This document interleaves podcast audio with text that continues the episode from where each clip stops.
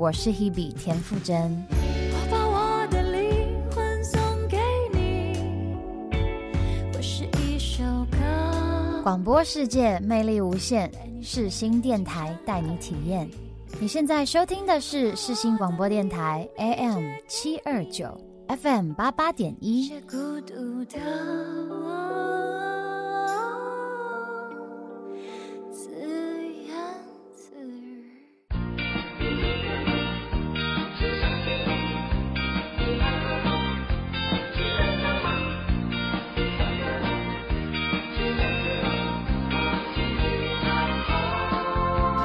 大家好，欢迎收听下午一点钟由我 Nas 制作播出的 Dreamer 梦世代，让我们一起在这个时段勇敢的发梦吧。今天要来陪我们一起进入青年四个大梦人生价值篇的是我一位好朋友 Steven。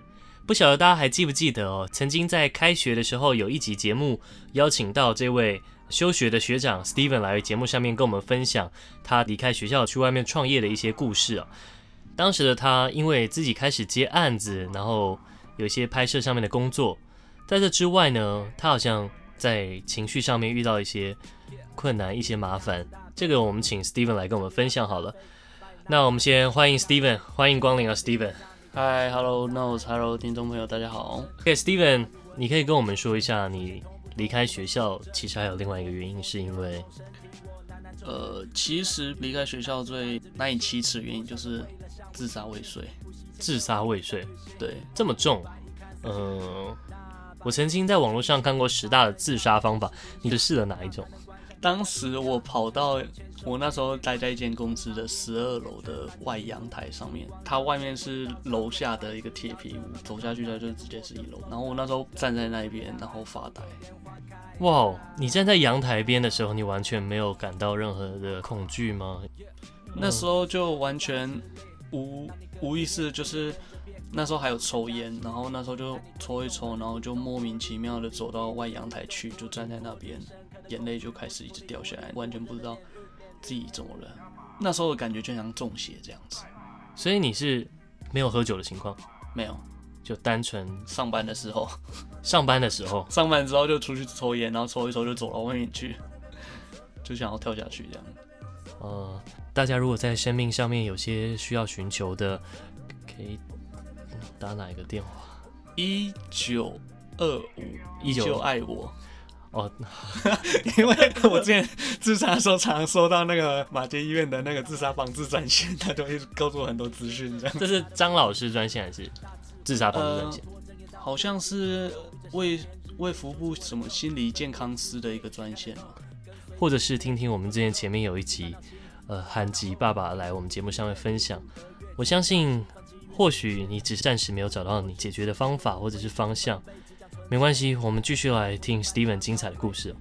在那时候在十二楼高往下看的时候，就是一楼的铁皮屋，然后和一大片的水泥地板停车场。你那时候有想跳下去？那时候就是想要跳到那个铁皮屋上面，就是想要痛一下，然后又不想要死的那种感觉，所以就是想说要跳到铁皮屋就好了。对。但是你那时候应该也不会想说你跳下去不会死，然后就你可能变成一个植物人啊，或者什么。那时候其实没想那么多，没想那么多。可是那时候真也是没有跳啦。如果真的跳，我可能也不在这。我还想说十二楼。所以其实自杀是需要一个冲动的。我觉得需要一个冲动和一些勇气，勇气非常多的勇气。因为其实我们真的在面对死亡的时候，对，可是眼泪一直流，就是还希望有一丝的希望能够。有人来帮助我们这样子。我那时候走下去，整个阳台的外面的时候，我就已经开始有点解离、错乱，没有什么印象了。然后就开始听到一些声音在楼下。然后过没多久的时候，就有消防队开始开进来了。然后当然一楼也围了很多的民众，然后有观看的、拍照的。那那时候消防队就在。一楼水泥地板那边就开始充气一个非常大型的一个气垫床，然后我那时候就开始崩溃，一直哭，我就打给我妈妈，然后就一直哭，然后就跟她说我很想跳下去，我就一直坐在那里，因为我那时候在上班嘛，所以老板当然一定会出来说你 你怎么突然跑到那里去嘛？那时候老板也一直叫我要进去，我就不想要。然后那时候让我决定要回去楼层里面的一个原因是，消防队那时候赶到我这个十二楼楼层，然后想要破门，跟邻居要破门进来的时候，有一户邻居他都不要，就是他就说不要，为什么你要从我这里经过？怎样怎样？消防队那时候就大吼说：“哎、欸，这是一个人命哎，这个这是一个有关性命的东西哎。”我然后我那时候就非常感动的哭，就觉得消防队员也有人在乎你，你你因为他这句话而感动。对，原本那一户邻居不给他过，所以后来他就跑到另另外一户去跟我沟通，然后我就跟他一起拉，拉一起回去了。对，你还有再试过其他的方法自杀吗？对，有，就是休学。我说你不止一次哦，呃，跳跳楼。就没有没有很真的做，因为如果很真的做，我现在也不会在这，就是就是一种类似解脱的感觉，嗯哼，就是有做过想要跳楼、想要上吊，然后还有真的去烧炭，然后割腕倒是没有，然后服药过量这样子，嗯哼，对。刚跳楼这是最严重的一次还是闹闹闹最大的一次？对，哇哦，哦，上吊的时候是不是真的因为？有点在濒死的感觉，所以会就是拿的绳子或皮带，一直把自己的脖子勒得很紧、很紧、很紧、很紧这样子。嗯哼，所以要离开也不是那么容易。对，我曾经试过一个方法是，就是那时候真的很很难过，然后我就拿那个塑胶大型买水果都会有那种塑胶袋套在头上，套在头上之前，我先吃很多的安眠药，套在头上之后绑很紧，就想说睡觉缺氧而离去。可是不知道为什么我隔天还是醒来，然后发现头套突然就松掉了，那么紧。对，我记得我那时候打的超紧的，可是还是松掉了。可能上帝还不想让我死。哎、欸，刚刚这方法好像是最舒服离开的一个方式。不过或许真的就如你所说的，可能可能上帝还没有希望你离开，或许你有。我还有使命，对，或许你还有一个使命哦。哎、欸，你开始自杀以后，我想这可能是不是因为你可能有像是有得到忧郁症之类的？对，其实我在高中的时候就有休学过一次，那时候就是整天在学校就开始白天睡觉，去学校就是从早上早课七点睡到下午五点，第八节睡掉，回家的时候还是继续睡，一直到。大学就一直是这样子，所以后来觉得不行，才有去医院去给医生看，然后他还一直看说，为什么睡这么久还没有长高？对，好了，哎、欸，就一直一直看去看医生，想要找到这个方法。对，就是医生后来就是诊断出有忧郁症的倾向。嗯哼，可以跟我们说一下，忧郁症伴随你这么久，忧郁症通通常会有什么样的症状？其实每个人的症状好像不太一样。以我的症状来说，我自己是很嗜睡，然后不想动，连刷牙、洗脸，甚至洗澡，连吃东西都几乎频率为零这样子。它是一阵一阵的吗？呃，最严重的时候，它是一直持续性的。后来我被诊断为躁郁症之后，它就是一阵一阵一阵的。哦，所以其实你得的是躁郁症。对，好像躁郁症的前面会先是以忧郁为主，然后后来会变成转换为躁郁这样子。嗯哼，所以有可能你当时得的是忧郁症，现在转躁郁。对，其实我觉得现在这个世代跟蛮多身边的朋友在聊天，生活在都市的人，十个里面应该有十一个都是带有一些负面的情绪，或者可以从大家聊天的对谈当中就知道他是一个。比较偏负面倾向的人，或者是他是一个乐观或是乐天倾向的人，我自己就是蛮乐天的，应该可以感觉得出来，感受到。对，所以我就发现说，我也一直很好奇，为什么大家可以这么负面？可是我觉得是可能会有这样的一个倾向，大家都会带有一点忧郁的的情绪。对，就是喜怒哀乐，大家都会有。可是如果是过度的话，那你可能就是要去注意一下。嗯哼，对。那你会建议就是去看医生？我会建议去去看医生，可是其实，那你们去看医生，他是会有像是心灵咨商吗？还是就是直接开药让你安定下来？这跟我看医生之后，跟我前面说的跳楼事件好也有一些关联，就是刚开始我去看医生的时候，因为对用药的知识还有对整个神经的知识还不了解，所以我就是非常听话，然后也把我状况讲出来，所以那时候我就是觉得状态很不好。很有自杀的想法，我就跟医生讲，医生就开药给我。过一个礼拜回诊之后，我就觉得还没有改善，我就回诊，我再跟他说我我状态不好，然后医生又再加开药物给我。药物一直加开的情况下，我自己对用药观念又没有很好，所以我那时候服用的药是非常大的。到那时候我连正常思考都有一点困难，这样子。是是不是因为吃多了会让你在精神上面其实会有出现一些？阻碍，对，或者是像是思绪没有办法那么清晰，对，所以我觉得，如果你状态不好，是真的是要去身心科可以去就医看，他不一定说你就医，他就马上开药，他可能会先了解你的状况。可是我的意思是说，如果他真的给你开药之后，那你自己要随时关注自己的状况，因为第一个就是精神科用药，它不是这种速效药，就是你吃了马上就有感觉这种，它可能有些是要甚至一两个月之后才会开始真正发生效果。所以我当时就是不知道，我就觉得，哎、欸，我吃了为什么没有用？我那时候就回诊，然后就会觉得把自己说得很严重，所以医生就是不断的加开给你，你自己用药要注意，然后你选择的医生也要注意这样子。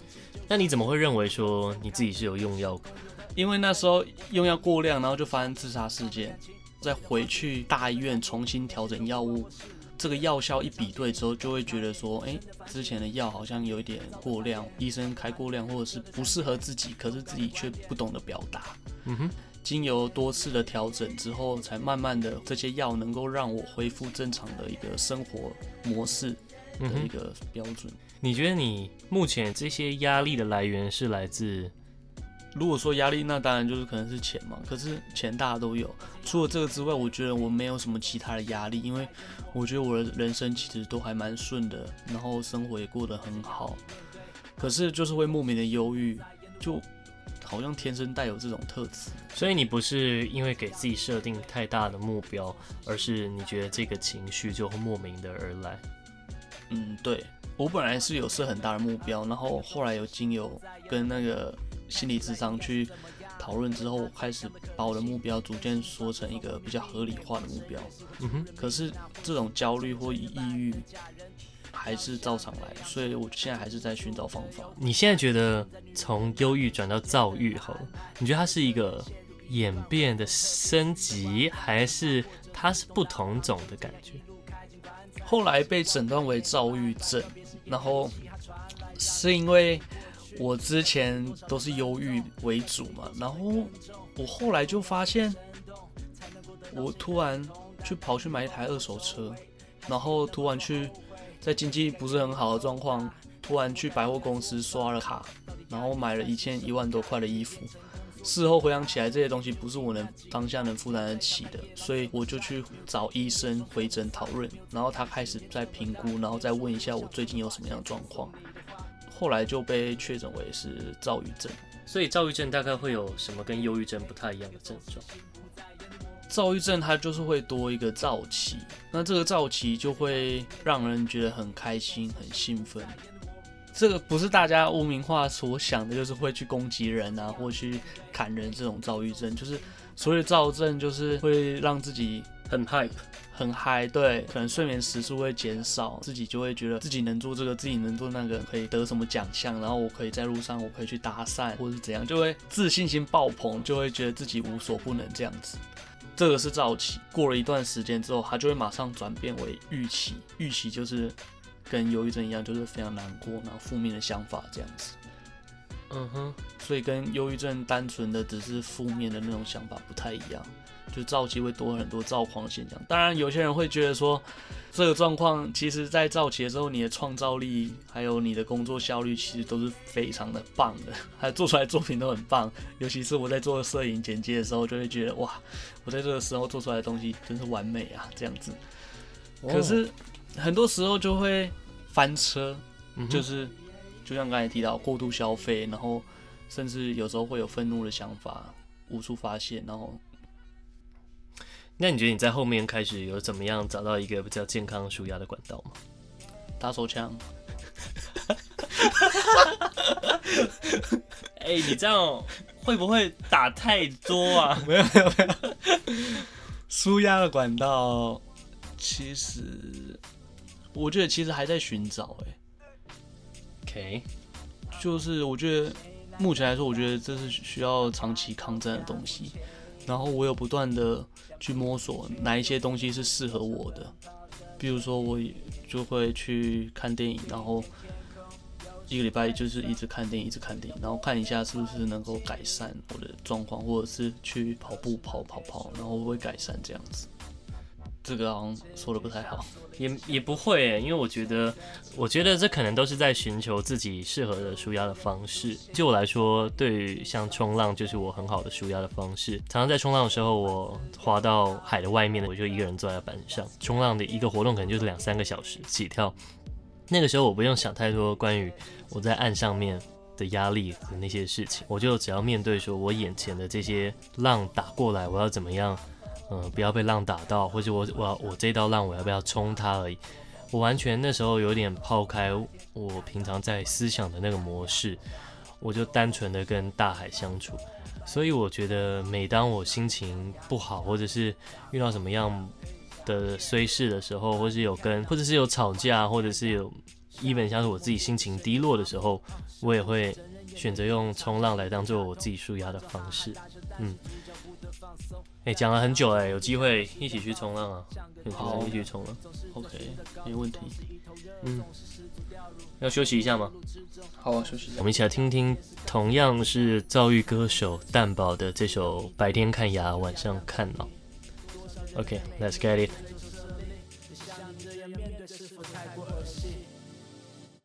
烦的麻痹，一切一直一直重复，身为一只脊椎，一直出问题的脊椎动物，一只讨厌被碰触一时，会失去风度，一直身体不同不一致，复一致，不一致。白天看到，晚上看牙，下午做梦，深夜发疯。白天看到，晚上看牙，下午做梦，深夜发疯。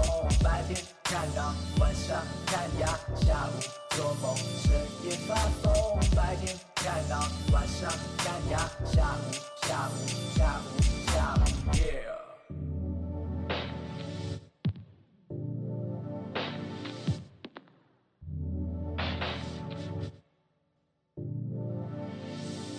白天看脑，晚上看牙，下午做梦，深夜放松。白天看脑，晚上看牙，下午做梦，深夜放松。白天看脑。晚上看牙，想做梦，深夜发疯。白天看脑，晚上看牙，想做梦，深夜发疯。白天看脑，晚上看牙，想做梦，深夜发疯。白天看脑，晚上看牙，想做梦，深夜发疯。白天看脑，晚上看牙，想做梦，深夜发疯。果然脑一咬牙，牙医头疼。拖鞋脚夹，他们都是熟人。广播世界魅力无限，四新电台带你体验。大家好，我是蛋宝 Soft Leopard。你现在所收听的是四新电台 FM 八八点一 AM 七二九。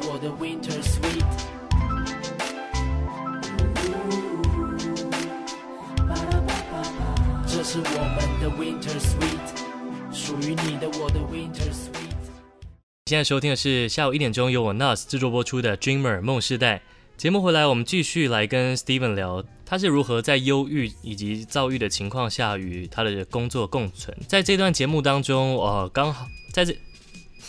好大声哦！大家应该有听到哦。这段节目我们刚好是在 Steven 的公司来录的，所以呢，有这个机会，我们一起请到他公司的主管 Tanya 一起来跟我们呃分享，讲他是如何来跟 Steven 相处。Tanya，你当初就知道 Steven 有忧郁症，然后你还让他面试上吗？没有啊，当初真的不知道他有忧郁症。诶，他当初面试的时候还是穿拖鞋还迟到，可是因为那时候那一批我大概看了一百多个。作品集，然后他是最优秀的，所以你觉得在你想象中的媒体人就应该穿着这样，就没有刻意隐瞒？其实我在外在应该多少都会表现出来抑郁的特质。没有，我有跟他讲说，面试居然还穿拖鞋还迟到。然后他回我说：“哦，我刚出车祸。”哦，这招很有用哎。我那时候真的是吃药吃到什么东西都可以乱掰。哎，等下我打断一下，其实为什么我会发现这件事情？因为他有一有一天我们要拍餐酒会，我们餐酒会通常都是三点半开始准备，然后大概四点的时候，他就突然跟我说：“哦，我需要回家一下。”然后我就想说，为什么需要回家？因为餐酒会六点人就会进来了，我们就需要开始 filming 了，所以前面是 setting。他就一直不讲，一直不讲，就说不行，你要给我一个我可以接受的理由，你才可以快速回家再回来。他还说，哦，他因为什么症状需要回家吃吃药这样子。那我就想说，好，那我就不要多问。然后后面也是慢慢的才出来，不是说多少有表现，根本就没有。哦，一开始的时候其实根本没有发现。对，是后面小事情自己在连接连接到最前面那时候发生的事，自己才 connect the dot。在你后来开始知道呃 Steven 有这样的症状的时候啊，你是如何跟他在工作上面相处共存？嗯，就是一样相处啊，就是如果有错误还是会指出，可能比较多的是给予就是呃工作上时间的自由，就是。嗯比如说他今天可能状态不好，那他可能会先跟我说，那他今天可能就不进来，或者是说，哎，我下午再进来，或者是说什么时候状态好的时候再多工作一点，这样子。所以并没有一个很死的工作时间，主要就是给他一个 project 一个专案，让他有自己的时间可以调配。对。哎，Tanya，以你身为老板啊，你在跟 Steven 相处上面，可能忧郁症或躁郁症的这个情况，会带给你一些什么样的困扰吗？我觉得比较大的困扰就是有时候可能会看到一些文章，如何陪伴忧郁症，或者是如何对待忧郁症患者，可是里面都会有一条说，哎，你需要有同理心。可是同理心这一块对我而言，我觉得比较难。当然，我会觉得我会知道说，哎，很痛苦怎样。可是毕竟我没有忧郁症，我无法真的感同身受的去说，我知道他他在经历什么。可是我觉得这对我而言比较困扰的是说，我我想要理解，可是有时候到一个点，毕竟这是公司，这不是家里朋友，我们有一定的任务目标要完成，所以这有时候我就会。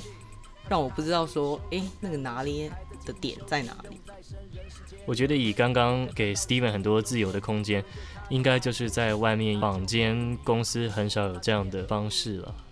哎，可是我们对于大家都是这样，公司形态就是如此。因为我刚刚讲，大家现在觉得现在这个社会啊，十个人里面应该有十一个人都有轻微的抑郁的倾向。我同意，你同意？因为我觉得这个社会太压迫了，毕竟。比如说，好，零零后、九零后，如果不是爸妈给你房子，你买得起房子吗？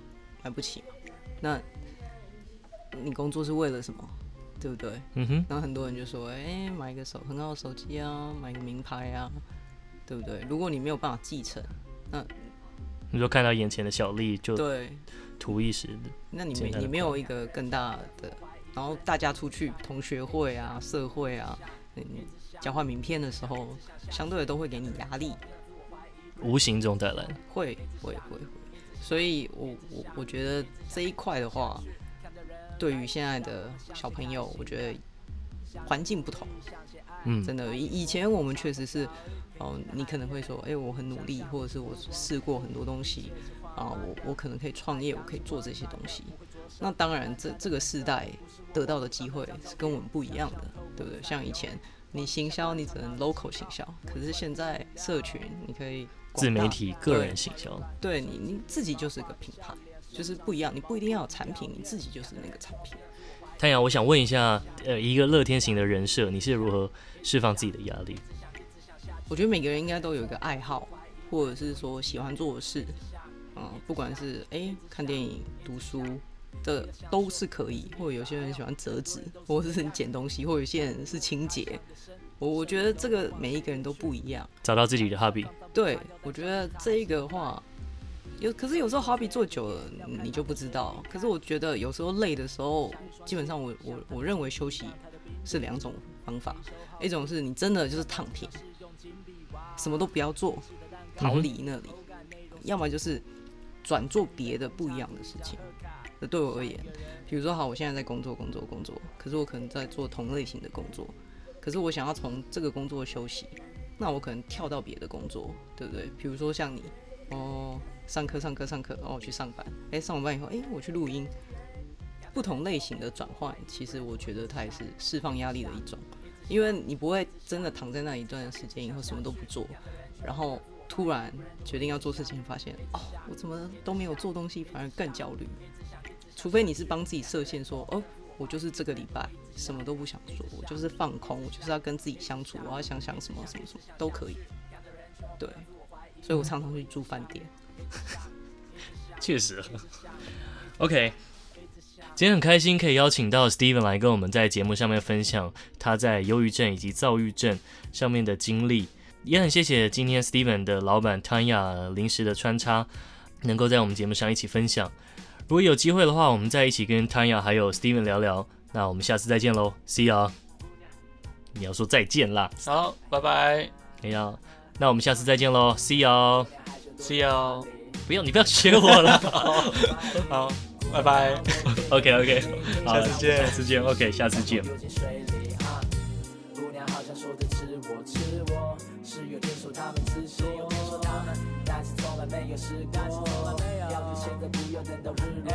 姑娘，圆的、扁的、大的、小的姑娘，怎么来的也有橙车也有渡江，有一点陌生，不是来自我的故乡，想全部吃光，但我没有那种度量。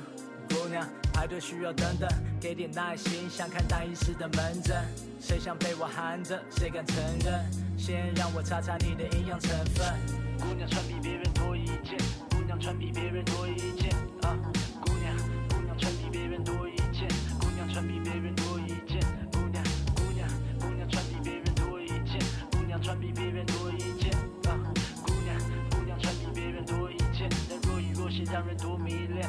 都有一种味道，有的轻，有的重，你的心有个缝，只有我能碰。有的青涩，有的熟透，全都藏着一些秘密，就怕走漏。喂，姑娘，卸下浓妆，不要恐慌，我能欣赏。我搞艺术不是从商，讨厌复杂，喜欢留白思想东方。好的食材，品尝原味不煮红汤，在沿路风光里把姑娘带在旅途，放在掌中不是带着女仆，跟我过我珍惜秘密生活，不穿戏服，我承认还有某些。意图，例如能不能像番茄那样保养我的射护线，帮我消炎，让很多病痛都不见。当身体不便，思考变得多负面，快给我营养，带给我理想。啊，姑娘穿比别人多一件，姑娘穿比别人多一件。啊，